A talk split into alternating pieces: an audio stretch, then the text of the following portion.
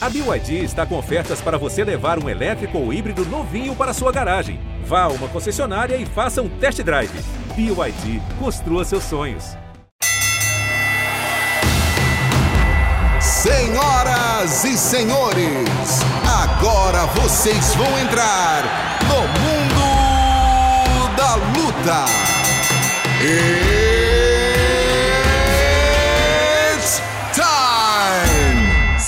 Salve, galera, sejam muito bem-vindos a mais uma edição do podcast Mundo da Luta, o seu podcast de esportes de combate.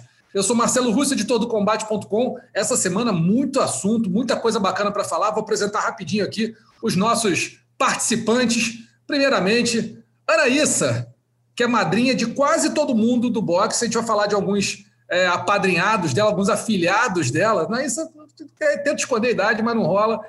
Madrinha até do Eder Joffre. Tudo bom, Ana? Caraca, aí pegou pesado, hein, Rússio? Madrinha do Eder Joffre é sacanagem. Lumena não autorizou, cara. Estou magoada agora com você. Mas é um prazer estar aqui no podcast. Semana importantíssima. Acho que até agora é um dos maiores eventos do ano. Três cinturões em jogo no próximo sábado. Tem boxe, tem polêmica, tem muita coisa para a gente falar aqui hoje. Muito bem, e o outro participante daqui, Marcelo Baroni, que está com as madeixas longas. A pandemia fez o Baroni virar aquele capitão caverna, cabelos longos aqui no, no podcast. Tudo bom, Baroni? Tudo bem, Marcelo Russo, Anaísa. Saudade dos amigos, né? Daquele dia a dia na redação, mas É. estamos aqui para matar a saudade um pouquinho.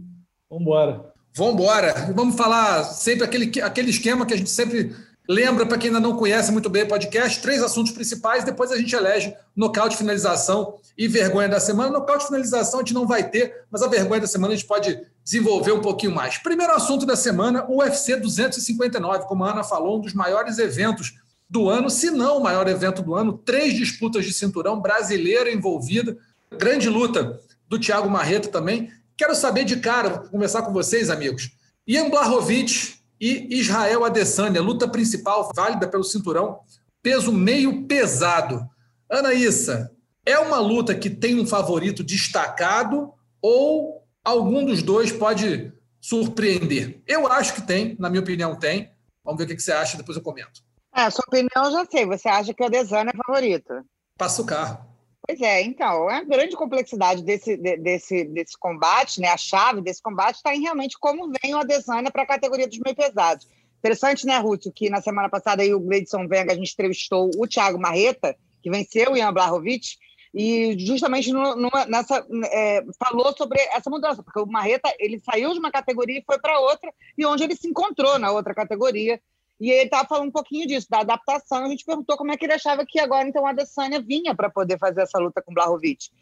O Marreta, e aí eu acho que também é o ponto-chave, falou uma coisa que é interessante, que é o Adesanya não está subindo assim rápido, sabe? Tipo, ah, dois meses de preparação, eu subi e fui.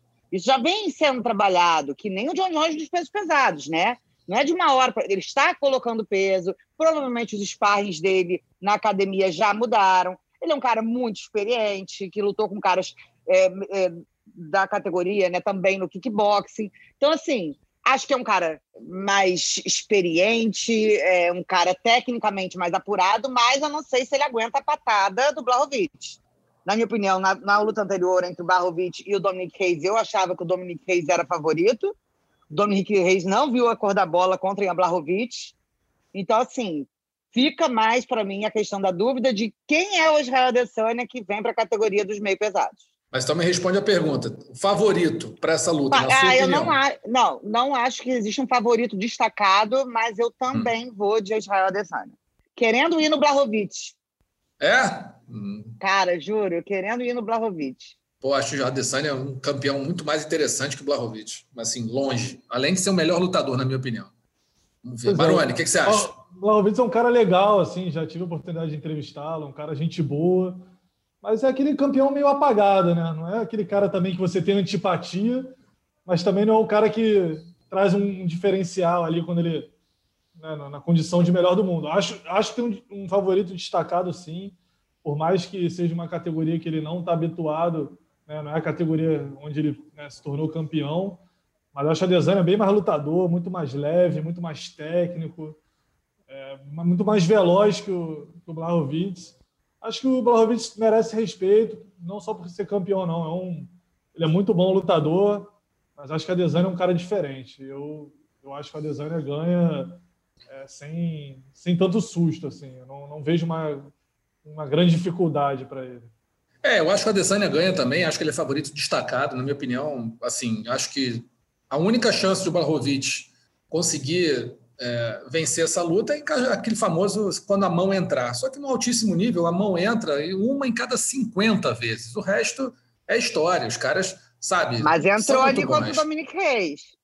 É, entrou, mas eu acho que teve um fator Reis que estava achando que já, já tinha entrado campeão, porque achava que tinha ganho do John Jones, feito, feito luta dura, achava que tinha sido roubado. Acho que a cabeça do Reis não ajudou muito naquela luta. Acho que o Blahovic entrou muito mais concentrado.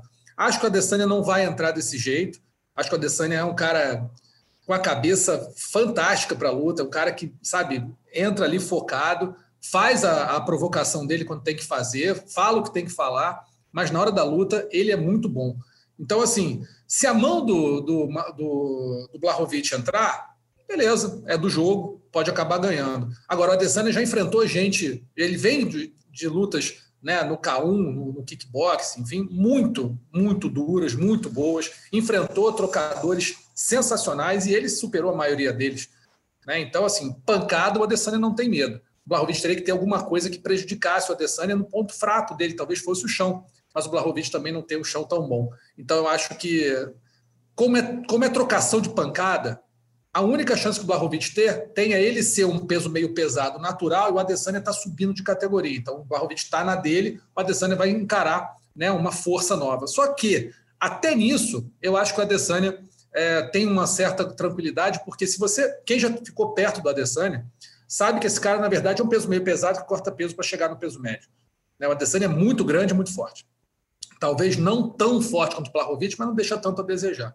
Então, na minha opinião, o Adesanya é muito favorito para essa luta. Acho que só um desastre tira o cinturão dele, ou então a famosa mão que entrar. Mas eu não vejo muito essa mão entrando no Blahovic, por ser o Adesanya um cara tão acostumado com a trocação, com os torneios de, de trocação pura. Então, na minha opinião, Adesanya muito favorito para essa, essa luta. Com o evento principal, amigos, aí a gente vai conversar. Amanda Nunes e Megan Anderson. É muito favorita Amanda Nunes? Eu acho que é. Acho que a Miga não tem a menor condição de fazer frente à Amanda, a não ser por um fator, que é o tamanho. Né? A Amanda é uma lutadora grande para a categoria do peso, peso pena. Ela é, assim, ela está no tamanho peso pena, mas ela é uma mulher grande, ela não é uma mulher pequenininha. Só que a Miga é muito maior. Né? A amiga é uma grandona mesmo. Assim, se bobear, podia lutar no peso leve. Vocês acham que isso é suficiente para Amanda, para ameaçar a Amanda? O que, você acha, mano? Cara, não vejo, não vejo a amiga como a atleta que vai destronar a Amanda. É, Também não. A Amanda é muito melhor em todos os quesitos, na verdade, né? A, a, a amiga ela, ela assusta pelo tamanho, né? Então você vê ali que fisicamente é uma atleta que faz é, até maior que a Amanda, enfim. É um, uhum. é, é, geralmente a Amanda é maior que as outras, né? Então, a amiga é, diferente, mas não acho que seja uma pedra no sapato aí da Amanda, não acho que a Amanda vai tropeçar. O caminho mais seguro, como ela mesmo disse em entrevista para mim, para o Rafael Marinho, é levar para o chão e tentar finalizar, entendeu? É, o caminho mais seguro para a Amanda é esse, mas na trocação, acho que a Amanda também leva vantagem, é uma lutadora muito mais qualificada. Então, assim, eu acho a Amanda bem favorita também. O que, que, você acha, Ana? É, essa eu acho muito favorita. Não vejo a amiga vencendo a Amanda. Claro que, né, aquela clichêzão de luta é luta, mas a amiga tem a diferença da envergadura, talvez um chute louco, um soco louco da distância, entendeu? Que pegue, que entre, aquele dia iluminado naquela hora para acontecer possa vir, mas assim, acho que tecnicamente, em todas as valências, a Amanda é muito melhor, tem uma qualidade técnica muito melhor do que a da Megan Anderson. Até pelo retrospecto também, se você olha, né, a, a Megan está vindo da vitória, de uma vitória em cima da Norma Dumont, da brasileira, que né, pegou a luta de última hora, ofereceu resistência ali. Não acho que a Megan tenha tanta, é, tanta, tantas armas para poder fazer frente à Amanda Nunes, que para mim realmente está em outro patamar e difícil, principalmente na categoria peso-pena, tirar o título dela. Vocês acham que a cabeça da Amanda pode ser um fator que, que prejudique? Eu digo pelo seguinte, não por ela ser desconcentrada. A Amanda é muito concentrada, a gente não vê a Amanda é, perder o foco na luta, até quando a luta é muito dura, ela está sempre num foco muito bom. Só que tem o seguinte, é, fatores que podem, que eu acho que podem atrapalhar, aquela famosa famoso grilinho que eu vou jogar aqui, tomara que ela não escute. A, a, o nascimento da filha, né? Isso, é, por mais que motive, tira um pouco o teu foco. Mas até aí a motivação pode ser maior do que a distração, a coisa. Para mim, o maior problema para Amanda não vai nem ser nem o tamanho da amiga. Eu estava pensando aqui. É a Amanda se sentir tão favorita assim. Porque de todas as adversárias que, que a Amanda teve recentemente, você teve Chris Borba nos maiores de todos os tempos, Holly Holm, Ronda Rousey, Misha Tate, nomes consagrados. Raquel Pennington, não tanto assim, acabou no quinto round. Germaine de Chimène de Germaine de Randami, é muito, muito, não, não é ex-campeã e tal, mas uma, uma situação meio, né, vai, vai lá e disputa cinturão com a Holly Holm, mas também não é uma lutadora que eu acho de ponta a ponta. E também foi para o quinto round. A gente sabe, assim, houve notícias que a Amanda teve problemas físicos na preparação para a Germaine e tal, mas enfim. Sempre que a Amanda era muito favorita, muito favorita, eu acho que ela, não vou dizer que ela acomodou, mas talvez ela tenha ficado mais tranquila para lutar. E acabou, ainda que não tendo né, problemas nos, nos cinco rounds, indo para cinco rounds. Vocês acham que essa, esse grande favoritismo que ela tem, acho que ela é a maior favorita desse card? Hum, disparado. Assim. Nem vi as apostas, mas duvido que tenha alguém mais favorito que ela nesse, nesse card. Será que isso pode, pode prejudicar Amanda? O que, que você acha?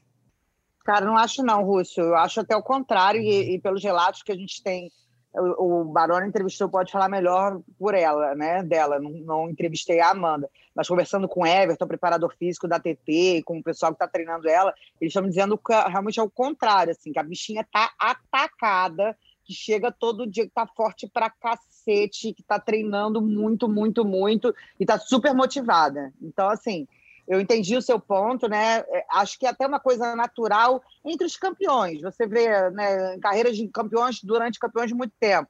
Espera-se sempre, né? Aquela coisa do Anderson Silva de nocautear em um segundo, do, do, do, né? Ah, antes ele terminava a luta em, no primeiro round, e agora, né?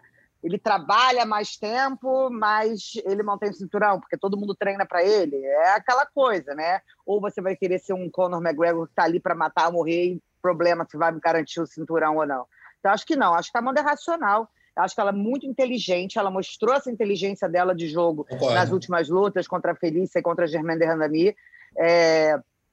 Então, eu acho que, assim, pelos relatos, eu acho que ela está super no foco, pelo que eu tenho visto nas redes sociais. Ok, rede social é um recorte, mas, assim, ela tem sido a minha motivação diária, porque, caraca, a bicha está muito forte, mas muito forte muito bacana, assim, ver e ela motivada, levando a filha para o treino.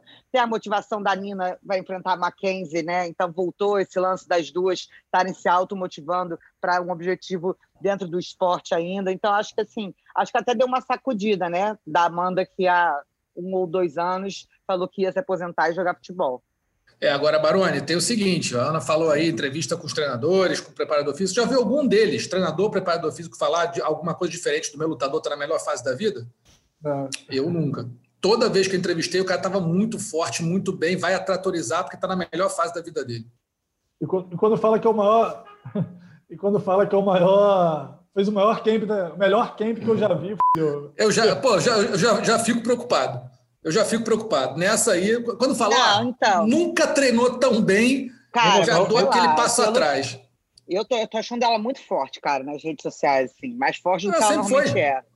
Tô achando mais forte foi. ainda. O que pode ser, às vezes, ela não fazer uma exibição tão de gala, né? Às vezes, lutar mais pelo. sem se arriscar tanto, né? Mais pelo gasto, né? Mas eu ela já fez isso nas últimas, nas últimas lutas. Na última luta dela, ela fez exatamente isso. Né? Acho que para Amanda perder vai ter que ser um dia muito ruim, assim. Vai ter que ser um, um golpe mesmo que entrou, algo, algo extraordinário, assim, porque no, no volume, entendeu? Na, na, capacidade é muito difícil, assim. Ela está muito acima da. Concordo. Não, da concordo. Tem que ser um, um golpe, um chutaço que a Amanda. E ela é muito concentrada, né? É difícil a Amanda perder o prumo ali na, na luta, assim, de tá tomando um sufoco, desesperar, sei lá, entendeu? Acho que ela é muito, muito calma, pelo, por um, por um lado, assim, ela é muito centrada, sabe? É, eu, assim, eu acho, eu acho que a Amanda é ultra favorita. Eu acho que ela vai ganhar essa luta. Não sei como.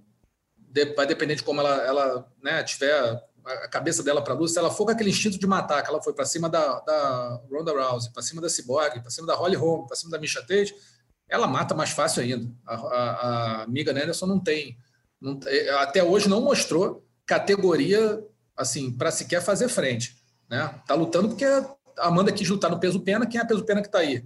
Ah, é amiga. Então bota lá. Mas a gente está diante do que pode ser a maior zebra do MMA se a Amanda perder? Vocês acham? Uma, a famosa maior zebra da história do MMA? Ah, cara, uma das maiores.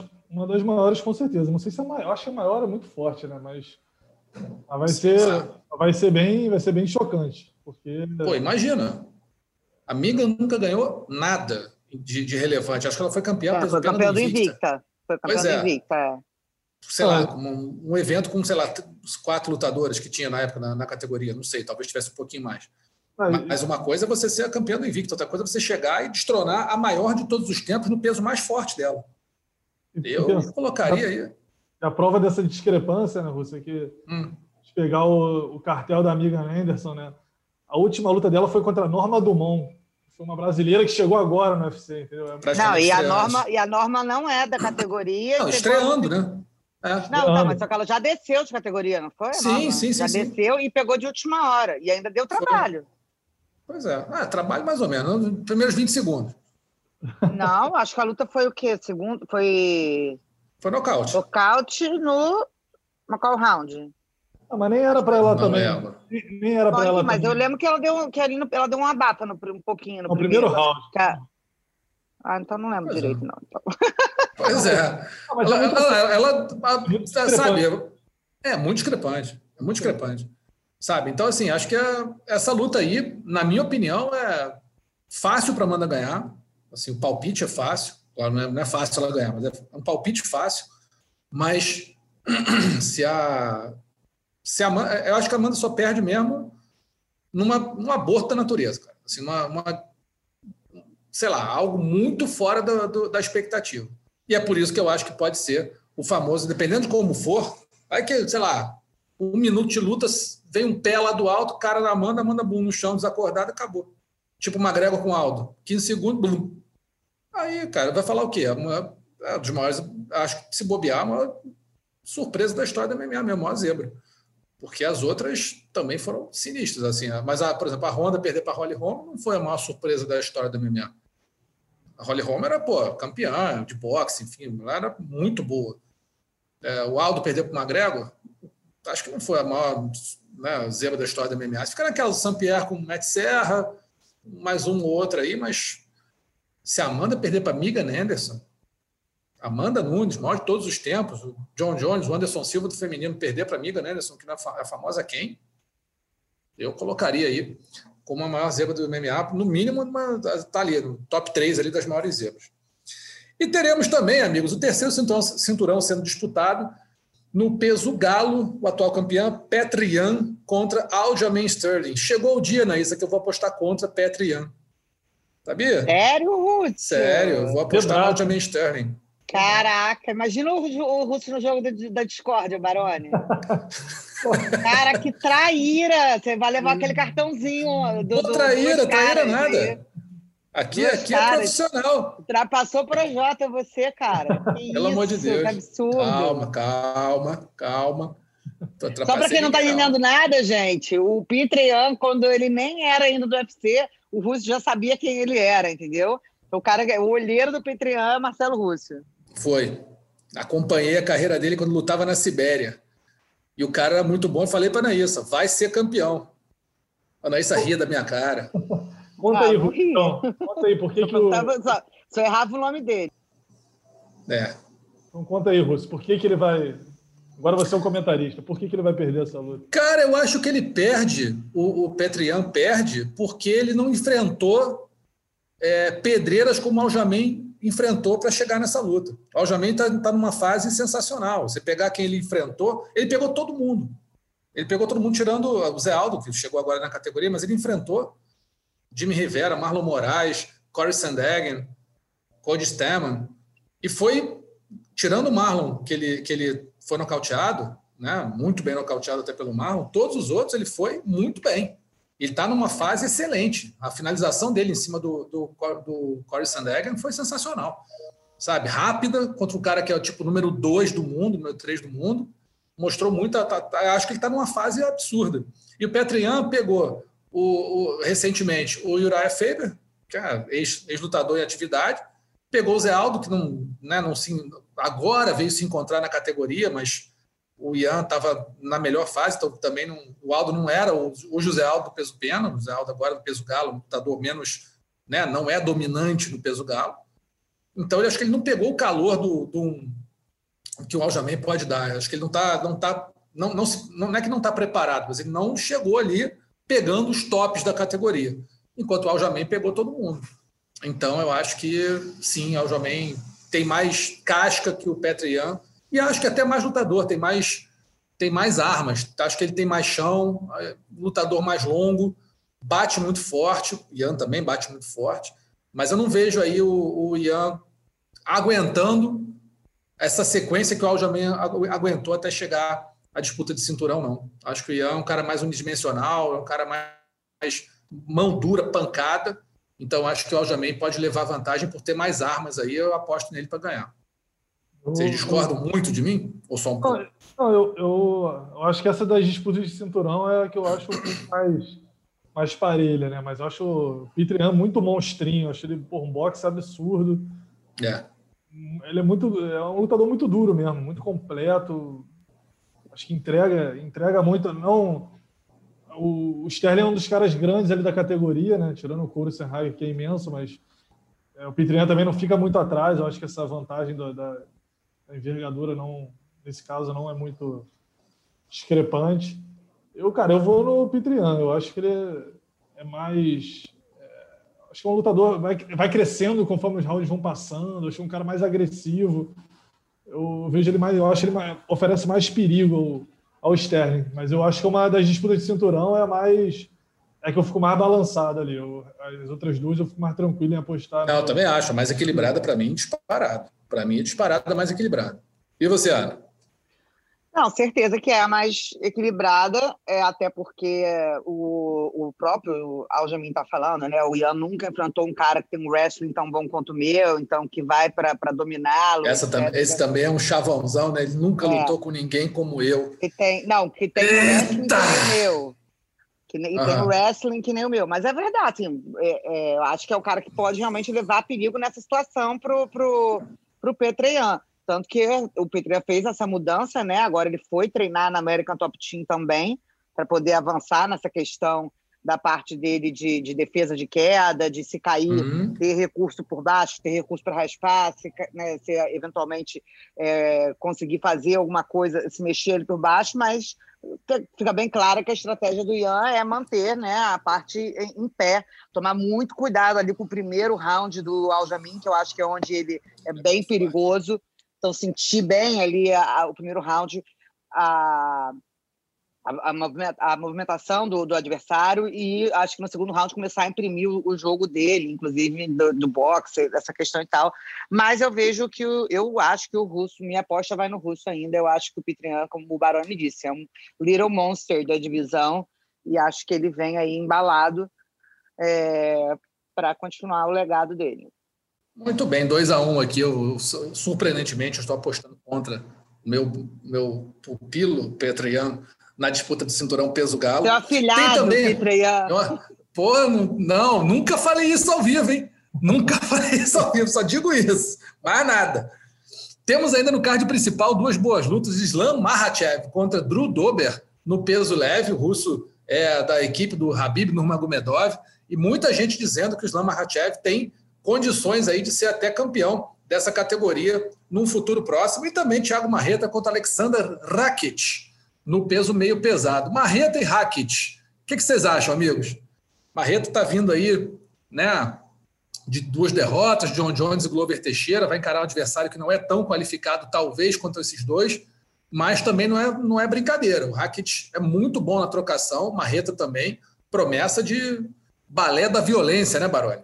É, eu acho que vai ser um balé da violência mesmo, essa luta aí. Pô, esse card é muito bom ter um UFC. Né? Forte, né, cara? Pô, um card bom, né? Com tantas lutas maneiras para se assistir. Cara, acho que o Marreta ah, talvez seja a luta para dar uma levantada nele, né? Porque ele saiu bem grande daquela do John Jones, mas pô, perdeu, enfim, ficou tanto tempo lesionado. Enquanto o Glover não fez uma luta ruim, chegou a balançar, né, dá, um, dá um calor ali no Glover, mas no chão o Glover é bem superior. Vamos ver se agora ele, ele consegue um nocaute para pelo menos é, retomar o caminho das vitórias. Eu acho que ele tem condições, o Marreta é um lutador melhor do que o Hack, mas é luta equilibrada, cara. Mas vai ser interessante. É Casamento bom de luta. Luta bem casada. É, acho que esse, esse card principal tá um negócio. O evento está muito bom, mas o card principal tá sensacional. Né, Ana? O que, que você acha? Marreta ou Racket? É, acho que vai ser lutão, potencial aí de luta da noite. Os dois, como você falou, são duríssimos na luta em pé. Acho que a luta vai ficar em pé. É... Acho que ali na luta com o Glover tinha muita coisa também passando pela cabeça do Marreta. É difícil, o cara, pô, o cara estourou os dois joelhos na, na, na luta anterior e estava voltando ali, depois de um período conturbado, mundo, já outro mundo, pandemia, luta marcada 10 mil vezes, aí né, mil coisas acontecendo. Então, acho que assim, teve muito fator externo também. É, e acho que a segurança, né? É, todo atleta, quando ele volta depois de um nocaute ou de uma grande lesão, quando volta ali, não é. tirando o mérito, óbvio, do Glover, mas assim, acho que tinham outras questões envolvidas ali. E acho que o Marreta até lutou mais um pouco, trava, um, um pouco mais travado ali na luta contra, contra o Glover. Acho que ele não soltou o jogo dele é, total. Acho que tem potencial de ser luta da noite aberta. Dá, daria 50-50, na verdade. Mas se tiver que botar com alguém, eu vou na esquadra brasileira. E você, Baroni? Vai vestir a camisa do Pacheco também, camisa 12, bonezinho verde e amarelo. É, Tim Marreta, né? ah, e lembrando que o Glover Teixeira é o reserva da luta do, o Ian Blachowicz com o Adesanya, né? Isso. Tem alguma é, zebra aí? É. Vou Teixeira. E o que eu acho, e que eu acho que tem, tem é, jogo de, de chão, né? Eu acho que, assim, como a gente estava falando ali na luta do, do, do Blachowicz contra o Adesanya, que a gente acha que essa luta provavelmente se desenvolve em pé. Eu acho que o Glover traz o um elemento diferente aí para enfrentar o campeão dessa luta. Acho que sim. Se o Glover, ah, o Glover contra qualquer um desses dois, eu acho que o Glover contra o, o, o Blahovic tem chance de vencer, chance de ser campeão. Contra a Adesanya, não vejo chance para o Glover ganhar essa luta. Acho que o Glover é, ia cortar um dobrado muito grande com a Adesanya, a não ser que ele conseguisse colar o Adesanya no chão. Então, colou na grade, jogou para baixo e... É, mas aí o, o duro é isso, né? Katagatame. Quem fez isso com a Adesanya até agora? Ninguém. Não, quem tentou fazer isso? Por que será que não tentou, né? Porque é difícil pra caramba. Porque o cara é cheio de quina, longo pra caramba, bate que nem um maluco. Ou porque Você vai tentar... entrar no próximo assunto, então. Daqui a pouco. Daqui a pouco, calma. pois é, então assim, eu acho que o Glover não tem, aos 41 anos, conseguir pegar o Adesanya no, no prime dele, né? no, ah, no auge dele, jogar pro chão, bagunçar ele no chão, eu acho difícil. Contra, contra o Blahovic, eu acredito. Mas contra o Adesanya vai ser, para mim, uma grande surpresa. Torceria muito. Porque um cara de 41 anos ser campeão do UFC nessa categoria cheia de monstro, eu tiraria muito chapéu. Mas, para fazer, rapaz, dificílimo. Só lembrando aqui, a gente tem também luta, outros brasileiros lutando, Rogério Bontorin contra o Kai Cara France e Livinha Souza contra Amanda Lemos. É o nosso esquadrão brasileiro aí, representado por mais três atletas no card preliminar. Tem também Dominique Cruz, tem a opção de gente boa nesse card aqui, Benavides. Card muito bom. Queria saber do Baroni o que, que ele acha de Mauro, Mauro, Mário Bautista e Trevin Jones. Só se fala em outra coisa, né, Só se fala em outra coisa. Aquela hora, aquela luta que a gente está preparando ainda o churrasco. É melhor, é melhor nem ficar falando muito isso, porque, né, é, quando fala que o card é bom, pô, é espetacular, vai ser tudo decisão. Vai comentar, não é isso? Não, tô fora. Ah, então é show de nocaute, amigo. Show de nocaute, show de finalização. Vai tomar um vinho, então, né? Vai. Puros Medic e Alan Cruz. Pois é, é o que eu tô falando. Essa aí é, aquela, é a luta do, do preparo de esquentar a churrasqueira. Tá ali, Kennedy, tá indo. Kennedy, Kennedy Nechuchuco e Carlos Huberg. Ó, você está falando o nome do cara errado? Depois eu tomar expor do Luciano Andrade. Esse Berg é bom, foi, foi do Contender. Acho que treina com a Desânia, se não me engano. É. Teu afilhado, é Bara? mesmo. Ah, É, mas é tá bom, é bom, é bom lutador. Engraçado, tem uma galera. Sim, amigos. Cara, cara, França também. Deve estar vindo, deve tá indo uma galera do, do, do time da Adesanya para. É, Todo vai do mundo pessoal junto, todo né? lá. Sempre vai. Jake Matthews, que só luta lá na Austrália. É o- É o Massaranduba da Austrália. Só luta lá. Tá aqui, ó, fui contra levantar- Sean Brady. Sean Brady e Jake Matthews. É ele. Cara, já eu fui levantar uma vez as lutas que esse garoto tem. Tem, sei lá, 15 lutas no UFC, 13 na Austrália. 13 ou 14, é um negócio muito absurdo. Só luta lá, agora foi para Las Vegas. Então a gente lembra que o UFC 259 acontece no próximo sábado, dia 6 de março. Transmissão ao vivo na íntegra e com exclusividade do combate a partir de 7h45 da noite. 8 horas começa o card preliminar. Sport TV 3 e Combate.com transmitem as duas primeiras lutas do card preliminar. E o site acompanha o evento todo em tempo real. A gente falou agora do evento, falou muito bem desse evento, né? Do evento UFC 259, grandes lutas. Vamos sair um pouquinho do octógono agora para falar do nosso segundo assunto, polêmicas fora do octógono. Essa semana tivemos duas aí que chamaram a atenção. Primeiro, Paulo Borrachinha, brasileiro, dizendo que lutou de ressaca, lutou bebaço contra Israel Adesanya, falou que não conseguiu dormir até duas e meia da manhã, tinha que acordar às cinco. O que, que ele fez? Tomou a decisão de enxugar uma garrafa de vinho lá em Abu Dhabi, capotou, acordou às 5 horas, ainda bêbado, de ressaca, foi encarar ninguém menos que o campeão peso médio. E também, outra polêmica, o nosso Ramzat Shimaev decidiu dar um susto em todo mundo na madrugada, postando uma mensagem de que estaria se aposentando do MMA depois de não ter conseguido treinar direito por conta da Covid, por causa dos efeitos da Covid-19 que ainda estão atormentando lá o checheno.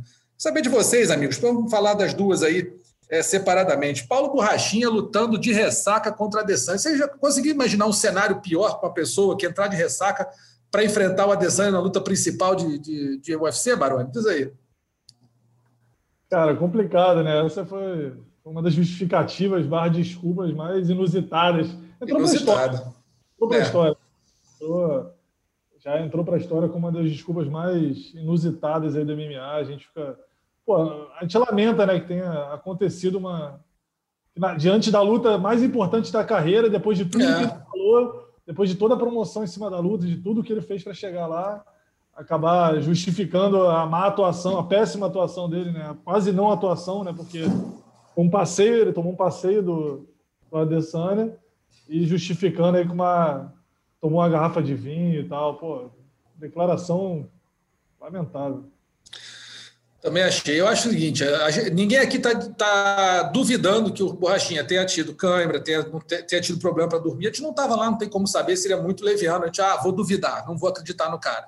A, a princípio, a gente acredita sempre, porque não tem prova contra e pode acontecer.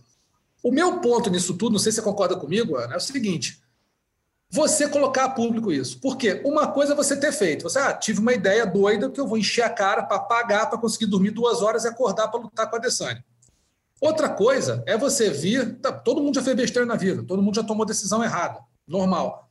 Outra coisa é você chegar e levar isso para o seu canal no YouTube, sabendo que todo mundo vai repercutir esse negócio, enfim. Fica soando como uma desculpa para a atuação Tá bom, pode até ter acontecido. Você pode ter ido lá, feito uma opção de besteira e foi lá encarar o cara no peito na raça para ver o que acontece, tomou um passeio.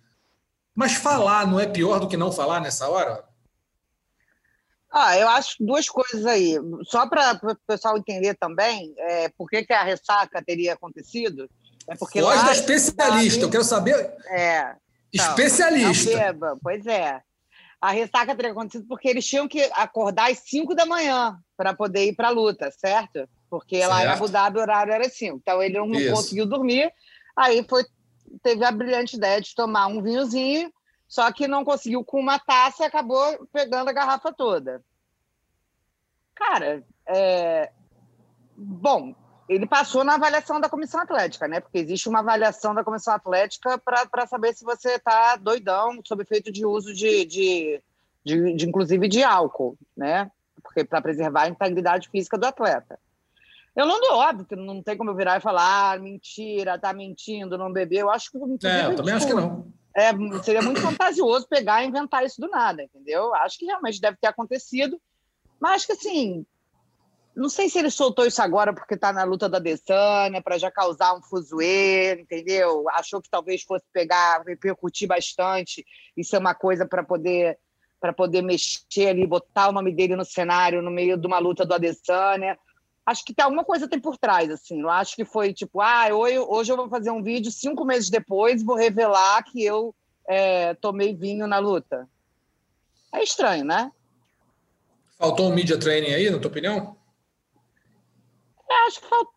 Eu queria entender, assim, ou não sei se foi genuíno. Sabe por quê, Russo? Porque eu postei isso, no, eu postei a notícia do, do, do, do, do, do combate.com, por exemplo, no meu Instagram, e ele comentou em cima, enquanto o povo estava caindo de pau em cima dele. Então, eu não sei se falou e depois se arrependeu, e tipo, caralho, não deveria ter dito, ou se falou e não tá nem aí. Eu não sei, cara. É difícil entender o que passa na cabeça do Borrachinha, que ele é um atleta bem peculiar, né? Ele, ele, ele é muito dono das próprias é, né, do que ele, do que ele pensa, gosta de falar, exato, assim, então eu não sei. Talvez eu acho que assim, tenha, pode ter tido um fundo estratégico de soltar isso numa semana em que o Adesanya estivesse lutando, entendeu? Mas acabou reverberando por outro lado, porque as pessoas caíram na pilha errada, né? É aquilo, né? A gente fala, pô, se você, se você fez uma guerra de cinco rounds perdeu cinco rounds, perdeu, entrou na. Sabe, a luta foi uma guerra mesmo, batalha, perdeu os dois arrebentados ali. Termina a luta, você passa o tempo e fala, pô, mas olha, vou te falar, ainda tive um problema, ainda tive que, né, fiz uma besteira, bebi para dormir, não sei o quê. Isso é uma coisa. Outra coisa é você falar isso depois de ter tomado um vareio. E foi um vareio. Né? O Adesanya engoliu o borrachinho ali. Né? Ah, por qualquer razão. Aí, o que o Borrachinha ter pensado é o seguinte: pô, engoliu, mas teve essa razão. Não me engoliria se não fosse né, eu estar tá de ressaca, estar tá prejudicado ali por essa, essa bobagem que eu fiz. Mas o que eu não entendo é por que, que isso não foi revelado antes. É, pois é. É ah, o que eu falo do media training. Eu acho, que, eu acho não, que vai um porque, aconselhamento porque ele deu aí. diversas entrevistas, né? Falando da batata da perna que estava machucado e tal. Mas uhum. a questão do, do vinho não tinha sido revelado até ontem. É, talvez tenha pensado que não era uma boa ideia e alguém falou, não, fala isso, né? Porque funciona desse jeito, né? Os caras não se preocupam. E soa como desmerecimento também, né? Parece que se não fosse por isso, ele teria vencido a luta, ou feito uma luta. A verdade é que a luta foi um passeio do Desane. É, é estranho, né? Esse, esse, eu acho que assim, o MMA ele, ele tem muitas coisas boas em você não ter lutadores tão cercados de mídia, né? Você consegue né, conversar com os caras a hora que você quiser, a grande maioria deles, um ou outro, né? Você pode contar nos dedos aí os que não são tão acessíveis assim. Mas por outro lado, você ter alguém que vire para você e falar, ah, vamos respirar um pouquinho antes de falar, vamos só pensar, ver se é uma boa ideia mesmo, vamos alguém profissional nesse meio, né, de comunicação, de relação com a imprensa, acho que seria fundamental, porque é, acho que foi um tiro no pé total essa declaração. Assim, não ajudou ele em nada, ajudaria, ajuda para quem já acredita que essas coisas são decisivas para a performance. O cara fala, ah, tá vendo? Porque se não fosse o vinho, o Borrachinha ia ganhar a luta. Muito provavelmente não. Faria uma luta dura, mas mais chance de perder do que ganhar. O Adesanya acho que é mais técnico que ele, o Borrachinha é aquele cara mais imponente fisicamente. Mas para que isso? Sabe? O que, que você ganhou com isso? Você fez a cabeça de alguém, alguém virou e falou assim: é, realmente, cara, se não fosse esse vinho, o Rachinha tinha passado o carro na Adesanya e tinha ganho aquela luta. Não dá para falar isso, quer dizer, não tem ganho nenhum, né? A não ser, e claro que quem é hater dele, quem é contra, quem não torce para ele, quem acha ele uh, não, não é a favor dele, vai falar, pô, desculpa esfarrapada, tá? Ou, ou, ou não, assim, aí é que tá. O, mas é esse lance que você falou. Ou realmente ele quis ser um, um sincerômetro para ser, pô, foi um livro aberto, sou sincero aqui com os meus fãs, foi isso mesmo que aconteceu. É, é, porque ele não, ele não culpa aí, assim, ele não fala que se não fosse isso ele venceria, né? Não, sim, eu, eu, eu digo, eu digo os, é, eu tô falando dos os torcedores fãs, né? acharem, não ele. Ele, ele conta ah. o episódio, mas ele dá, dá o mérito para a Dessana e tudo mais. Então vale ressaltar que o, a passagem do vídeo dele é, não é, uhum, eu não claro. tivesse bebido, né? Mas ele só conta. Então não sei se talvez possa ter passado na cabeça dele, ah, se eu for sincero com os meus fãs aqui, porque isso não é nem numa entrevista para ninguém, né? No próprio canal do YouTube dele Estou pensando aqui, né, teorias. Não sei se passou, de repente, na cabeça dele, ah, se eu for sincero, abrir meu coração aqui com os meus fãs, talvez eles entendam é, que eu sou humano, passível de falhas como qualquer um, e eu bebi e isso me prejudicou. Só que o problema é que repercutiu muito mal. É, pois é. aquilo que a gente é. falou no negócio né, do, do, do doping do Anderson Silva, que, pô, teve aquela história toda do Viagra, não sei o quê, não, não, não, que a gente nem sabe contar direito Aquilo foi dia. inacreditável. Aquilo foi inacreditável. o que aconteceu, cara, tipo, se o Anderson usou, não usou, não- né? Até hoje ele nega que usou, que não usou, mas se tivesse usado, hipoteticamente, um remédio de dor naquele momento ali com a, com a perna, na recuperação da perna, quem julgaria? É.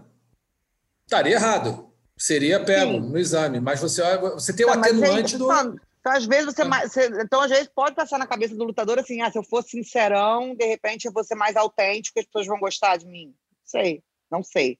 Tô levantando hipótese, porque Botar o eu não no entendo por quê. Ah? O Borrachinha no podcast depois da, da luta da Desane agora para ele, ele esclarecer, né? Para ele contar, porque Não, eu, eu, eu, inclusive, se ele estiver ouvindo, eu, eu mandei mensagem para ele colocando a gente à disposição nessas plataformas todas para até poder esclarecer um pouco mais, né? Porque ficou é isso, não foi numa entrevista. Foi uma fala que ele deu e ficou meio unilateral demais. Então a gente não entende direito assim, se foi uma coisa que ele falou à toa, se foi uma coisa que ele falou para provocar, se foi uma coisa que ele falou para botar uma pimenta, se foi uma coisa porque falou porque falou, se foi pensado, se não foi pensado. Eu acho muito estranho, entendeu? Cinco É. meses depois você trazer essa informação. Não é aquela coisa do tipo, o cara se aposentou dez anos depois fazendo um documentário sobre alguma coisa, você descobre um fato, sabe? Que, que nem filmes e que a gente que a gente está acostumado. É cinco é, é meio estranha a situação. Cinco meses depois, na véspera da luta da Adesanya, sei. Sim. Eu, eu tendo É. a achar que existe alguma lógica, entendeu? Eu acho que foi uma, uma decisão desastrada. Acho que talvez tenha falado ali no. Tá, tá falando, acabou saindo e foi. Mas acho que uma decisão meio desastrada, porque isso tem repercussão, né? O Borrachinha é hoje nos tops da categoria. É um cara que o que ele fala, e quando ele, né, quando fala, todo mundo para para ouvir. É um cara muito sincero, o cara fala muita coisa. São entrevistas boas que ele dá normalmente. Então, na hora que ele fala um negócio desse, repercute internacionalmente. Já tem, pô, da, da tal Adesanya, o Adesanya já respondeu, está lá no combate.com, falou, pô, não é melhor você ficar quieto e assumir que perdeu, isso não é bom para você, enfim. Aí começa a bola de neve. Talvez fosse isso que ele quisesse, para o Adesanya prestar atenção nele, falar de novo, e de repente, quem sabe, voltar aí com uma revanche em um curto espaço de tempo. E a outra, a outra polêmica aí foi do Hamzat Chimaev, lutador que surgiu aí no UFC, apareceu no UFC, vencendo três lutas, sendo duas delas com um intervalo de 10 dias. Sensação, já estava sido colocado como tinha sido colocado como um dos caras que daqui a pouco estava disputando cinturão, Dana White soltando fogos, tatuando Chimaev nas costas, um negócio absurdo. De repente, Hamzat Chimaev tinha luta contra o Leon Edwards, essa luta caiu três vezes por causa de Covid, ele contraiu o Covid, e agora é, posta que, olha, estou me aposentando, não aguento mais, para mim já deu. Pô, cinco aí minutos antes do? Big Brother começar. Foi mesmo? Cinco minutos antes? Foi. Putz, eu estava de A folga. nem animada ontem. Imagino. E aí o, o Timaev bota essa mensagem, dizendo que está se aposentando todo mundo, em, né? Todo mundo ficou oriçado. Caramba, o cara vai se aposentar três lutas só, o cara, né, o, o- o prospecto aí do, do UFC cotado. Aí o Dana White hoje, terça-feira, dia que a gente está gravando o podcast aqui, já veio dizer, olha, não, na verdade o que aconteceu foi o seguinte, ele explicou que o Shimaev foi levado para Las Vegas, né, saiu da Suécia, foi para Las Vegas para ser tratado por médicos americanos, hospital, enfim, e deram a ele, eu vou tentar achar aqui o nome da substância, é um, é um corticoide. Deram a ele um corticoide, eu vou achar aqui, enquanto estou falando, eu vou procurando. Um corticoide que é, não, ele não poderia lutar enquanto Treinar, tomando- treinar. treinar. Não poderia treinar enquanto estivesse tomando esse corticoide. Prednisona. É um corticoide muito forte que né, realmente debilita o corpo. O cara tem que ficar em repouso enquanto está né, sob a ação do remédio, sob tratamento. Só que aí o Dana White falou que um cara não quis saber e foi treinar. Quando treinou, treinou miseravelmente, assim, vergonhosamente, não conseguiu fazer nada do que fazia, não conseguiu desenvolver nada. E aí, na emoção, meteu a postagem lá de que estava se aposentando. Aí eu pergunto para você, eu acho que vai no mesmo sentido, né? Quer dizer, lutador hoje, um prospecto do UFC, um cara que todo mundo está apostando que pode vir a ser aí um, né, um trem, trem bala aí, atropelando todo mundo. Pega a rede bota, estou me aposentando, sem falar com ninguém, sem ninguém olhar e falar, peraí, respira um pouco, para aí, calma. E aí precisa o presidente da empresa chegar e falar, ó, apagar o incêndio. Não, não foi nada disso, na verdade, estamos pensando para ele voltar em junho, com calma, se recuperar, blá, blá, blá, blá. E aí Eis que surge também o, o, o ditador da Chechênia. Assim, a Chechênia é parte da Rússia. A Rússia, na verdade, é a Federação Russa, é uma federação de vários estados congregados. A Chechênia é um deles. Tem o Daguestão, enfim, tem vários, a Chechênia é um deles. E aí o russo Ramzan Hadirov, russo não, o checheno Ramzan Hadirov, que é o ditador lá, o cara que manda prender, manda soltar, líder da Chechênia mesmo, muito polêmico, muito contestado né, por diversos organismos aí de direitos humanos, enfim. Ele postou lá, né, Baroni? Não, o negócio é o seguinte: tem nada disso não. Já falei com ele, ele vai lutar. Ponto. E aí? De um, de um lado, Dana White, do outro, Kadirov. Tá, tá, tá, bem, bem né? Tá bem, né? Estar tá bem cercado aí. Ah, impressionante. Cara, foi um susto mesmo, né? Um cara é a sensação do UFC, é o cara que todo mundo pô, tá, tá de olho aí para esse ano, né? Pra, depois de tudo que ele fez, to, todas as vitórias, né? Todos os atropelos que ele impôs. Eu até tomei um susto, cara, de falar, porque um amigo meu que não entende muito de MMA mandou mensagem ontem, nessa hora, tarde da noite, mandou Shimaev se aposentou, o cara era novo. Eu falei, pô, tá viajando, né? Errou o nome e nem vi nada. Aí fui dormir hoje de manhã, no meio da madrugada, eu fui me dar conta. Falei, cara, que isso que aconteceu, não sei o quê. Acho que ele vai se acalmar agora, tudo mais, enfim. Não, acho que ele vai acabar lutando. Talvez seja um. Talvez o cara esteja tão. É, com tanta sequela da Covid, né? Porque ele, ele diz que o corpo dele não voltou. Talvez ele esteja tão assustado com, com o ritmo que ele treinava, o ritmo agora que ele está treinando. Enfim, a gente, a gente viu muitos casos de pessoas que não, não só não tão atletas assim, né? Mas pessoas que demoraram muito a né, recuperar ali o fôlego, enfim, alguns movimentos e tal. Talvez tenha sido um desespero dele ali. Ele foi pro saiu da Suécia, né? Como você disse, para os Estados Unidos para se tratar. Pô, tomara que fique bem, cara, porque é um dos caras mais legais de a gente ver lutar. E... Mais legais de ver lutar disparado. E até onde ele pode chegar, de fato, né? Se ele vai parar pelo caminho vai desandar, ou se ele vai é, corresponder a tudo que a gente imagina, né?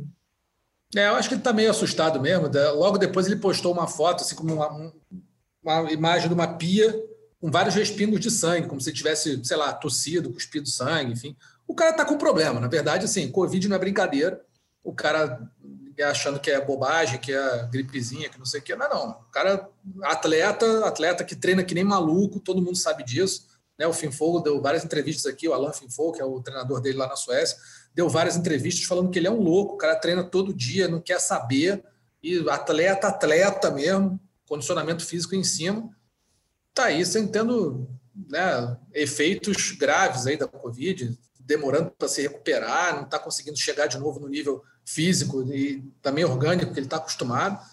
Então, é para é ter cuidado mesmo. Mas assim, eu acho que o lutador, assim, eu não acho que tem que ter esse esquema de assessor de imprensa, como tem futebol, que você tem que ter cinco assessores para conseguir chegar e falar com o cara, mas alguém que dê um conselho, alguém que chegue junto e fale, amigo, olha, calma, não posta nada não, segura um pouquinho, pensa, calma, dorme, né? vamos conversar, daqui a pouco a gente chega a um, a uma, a um consenso, porque o que acontece é que os caras estão postando doideira atrás de doideira, e não é de hoje, né? MMA sempre foi assim, meio mais maluco que tem. Todos que eu trabalhei na minha vida, o mais doido é o MMA disparado. Mas os caras postam cada coisa que é inacreditável. Então, assim, vale a reflexão aqui se não vale a pena ter um, um conselho, pelo menos, de alguém. Alguém mais esperto com redes sociais, alguém com mais né, vivência de mídia aí, porque acho que os lutadores, às vezes, se, se enrolam muito com esse problema de, de postar qualquer coisa, depois vai sair apagando. A gente vê isso toda hora, John Jones, McGregor, todo mundo sai postando cada coisa absurda aí e depois sai apagando. Enfim, foram as polêmicas aqui do nosso segundo assunto da semana, polêmicas fora do octógono. E nosso terceiro assunto vai, vai ser um pouco fora do MMA, vai ser o boxe. Né? Uma semana de grandes lutas, resultados de boxe aí no Brasil e no mundo. No sábado, Esquiva Falcão nocauteou o russo Arthur Akarov, no quarto round, quebrou o nariz do adversário, que não voltou para o quinto assalto, chegou à 28ª vitória em 28 lutas como profissional e a vigésima por nocaute. O Esquiva está aí pedindo o cinturão do peso médio. Eu pergunto, está na hora do Esquiva é, disputar esse cinturão? Eu fiz uma... dei uma rápida olhada aqui nos rankings do boxe. O Esquiva é o quinto no ranking da Federação Internacional de Boxe. O campeão é o Gennady Golovkin, o GGG. E o cartel do Golovkin é o seguinte: 41 vitórias, uma derrota e um empate com 36 nocautes. O casaque Gennady Golovkin.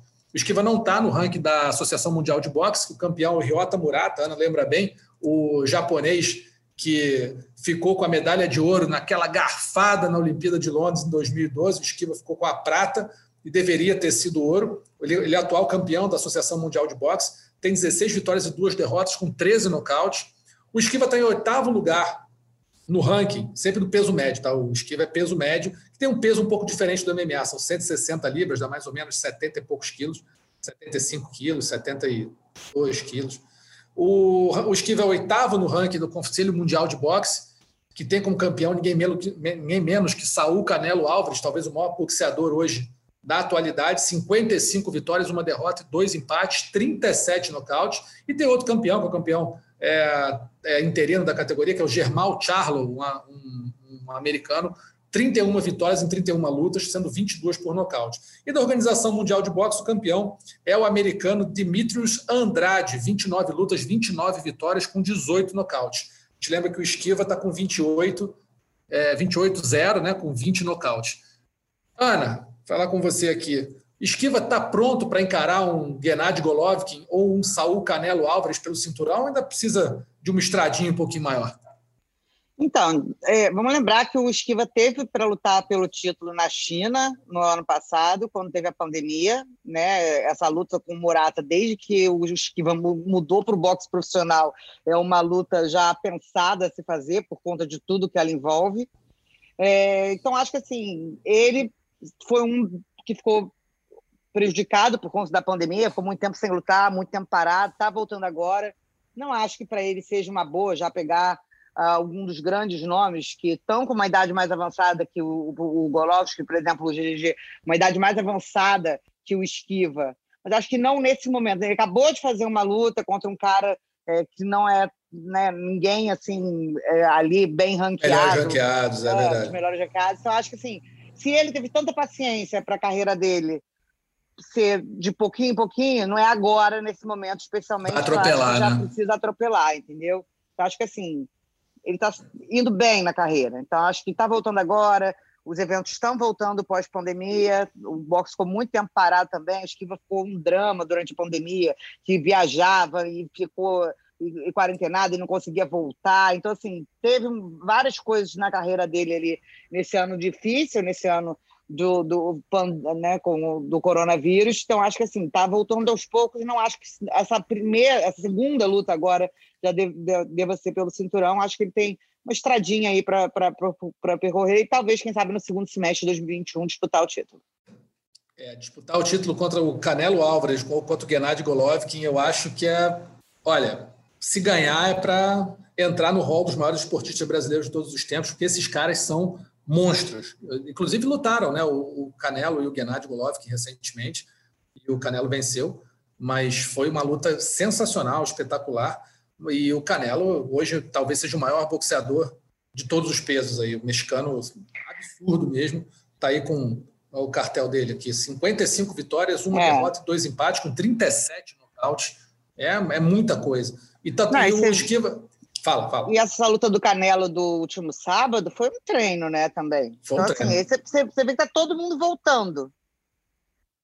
É, ele nocauteou o Avni Yildirim no terceiro round, né, no último sábado, defendeu o cinturão peso super médio do, da Associação Mundial de Boxe, do Conselho Mundial de Boxe, e no dia 8 de maio ele já quer desafiar o Billy Joe Saunders pelo cinturão da Organização Mundial de Boxe, e está esperando lutar ainda em 2021 contra o Caleb Plant, que é o, que é o dono do cinturão da Federação Internacional, para tentar é, unificar o cinturão peso super médio em todas as categorias, em todas as, as organizações, desculpe, todos os, os conselhos, organizações, federação, entendeu? associação.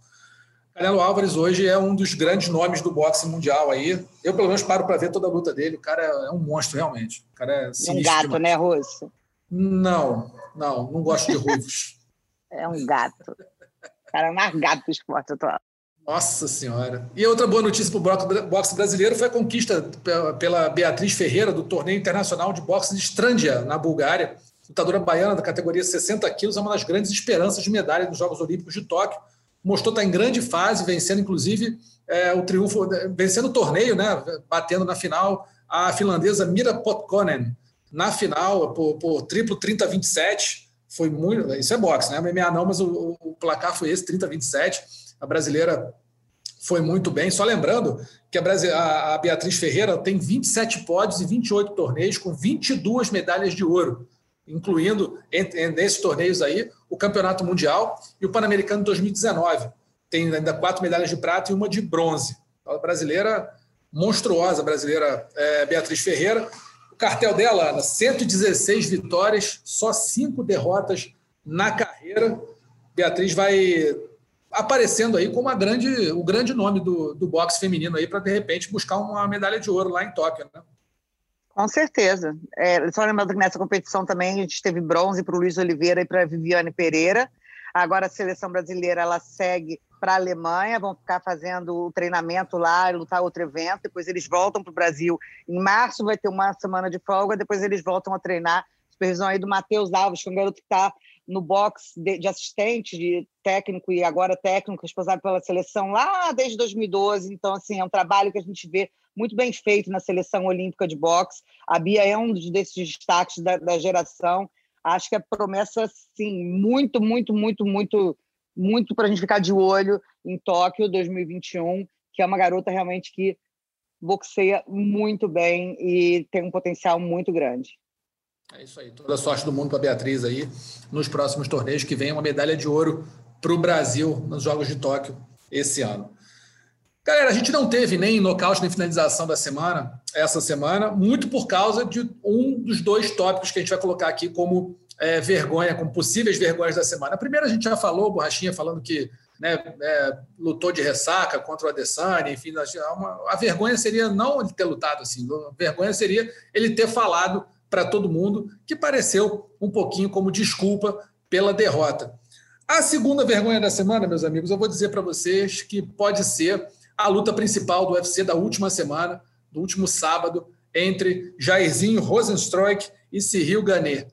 Eu acho que, não sei se vocês acompanharam a luta, eu estava tava de, tava de plantão, estava fazendo a cobertura do evento, e vou confessar que em alguns momentos o olho deu aquela piscada, porque a luta foi horrorosa. Jairzinho Rosenstruik não deu, sei lá, 10 golpes na luta inteira, e o Ganet lutou, ganhou lutando do jeito que, sei lá, não dá nem para falar. Vocês viram a luta principal? Os dois acompanharam? Eu vi rezando para acabar, que eu estava morrendo de sono. Eu falei, cara, pelo amor de Deus, acaba logo. Alguém faz alguma coisa. Tava muito chato essa luta, muito. O card é. principal, como um todo, ali, é... foi meio chatinho, né? Eu achei. Foi horroroso. O evento não foi, não foi daqueles que a gente fala, pô, a gente não dá nada e surpreende, né? Não deu nada e, e cumpriu, né? Meu Deus do céu. Exatamente. Talvez uma luta, eu, eu, acho que a luta da noite foi bem, bem é, premiada, que foi do Pedro Munhoz contra o Jimmy Rivera, foi uma luta legal.